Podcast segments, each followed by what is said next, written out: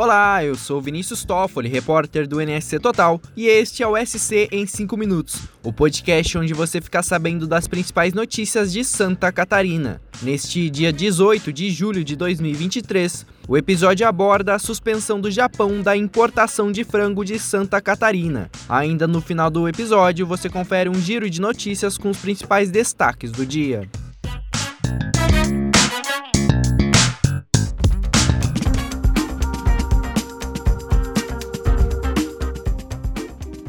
Nesta terça-feira, o Japão suspendeu a compra de aves de carne de frango e de subprodutos produzidos em Santa Catarina. O motivo é a confirmação do caso de influenza aviária em uma ave de fundo de quintal em Maracajá, no sul do estado. O Japão é o maior importador de frango de Santa Catarina e esta é a primeira suspensão da história. O país asiático compra frango congelado do estado há mais de 30 anos. Segundo a apuração do Observatório Fiesc, no ano passado, o Japão importou 310,8 milhões de dólares em frango, ovos e subprodutos. A repórter Luana Morim, do NSC Total, chega com informações sobre o caso que causou a suspensão.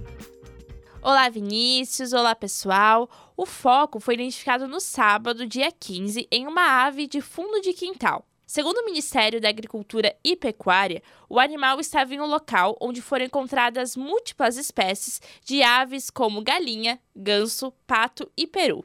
Elas eram criadas soltas, mas não eram destinadas à produção de produtos para comercialização. A propriedade foi interditada, as aves abatidas e as carcaças destruídas e enterradas. Conforme a Secretaria de Estado da Agricultura, o caso não compromete a condição sanitária do Estado e do país. Agora, o Ministério da Agricultura organiza uma missão técnica ao Japão para, na próxima semana, conversar com autoridades sanitárias do país e tentar reverter a decisão sobre a suspensão das compras de carne de frango de Santa Catarina.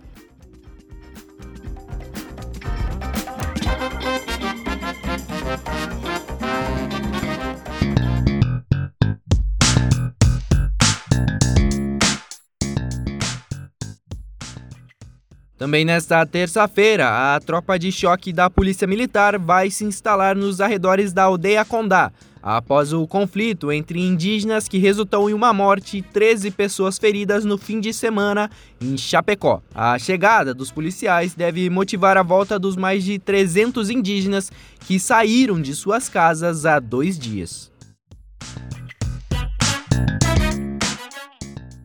Mudando de assunto, uma coelha gigante de Santa Catarina ficou entre as mais pesadas do país durante uma competição.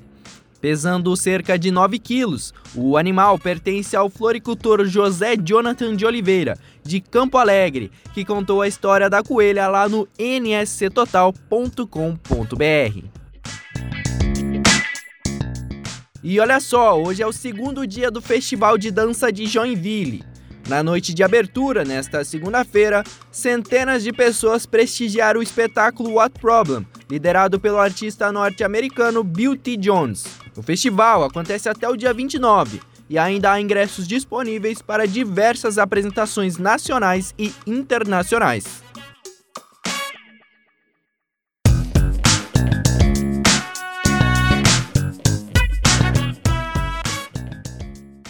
Bom, gente, esse foi o SC em 5 minutos, o podcast do NSC Total, publicado de segunda a sexta. A produção dessa edição é minha, Vinícius Toffoli, a edição de som é de Caire Antunes e a coordenação é de Carolina Marasco. Acompanhe essas e outras notícias no nsctotal.com.br. Até a próxima!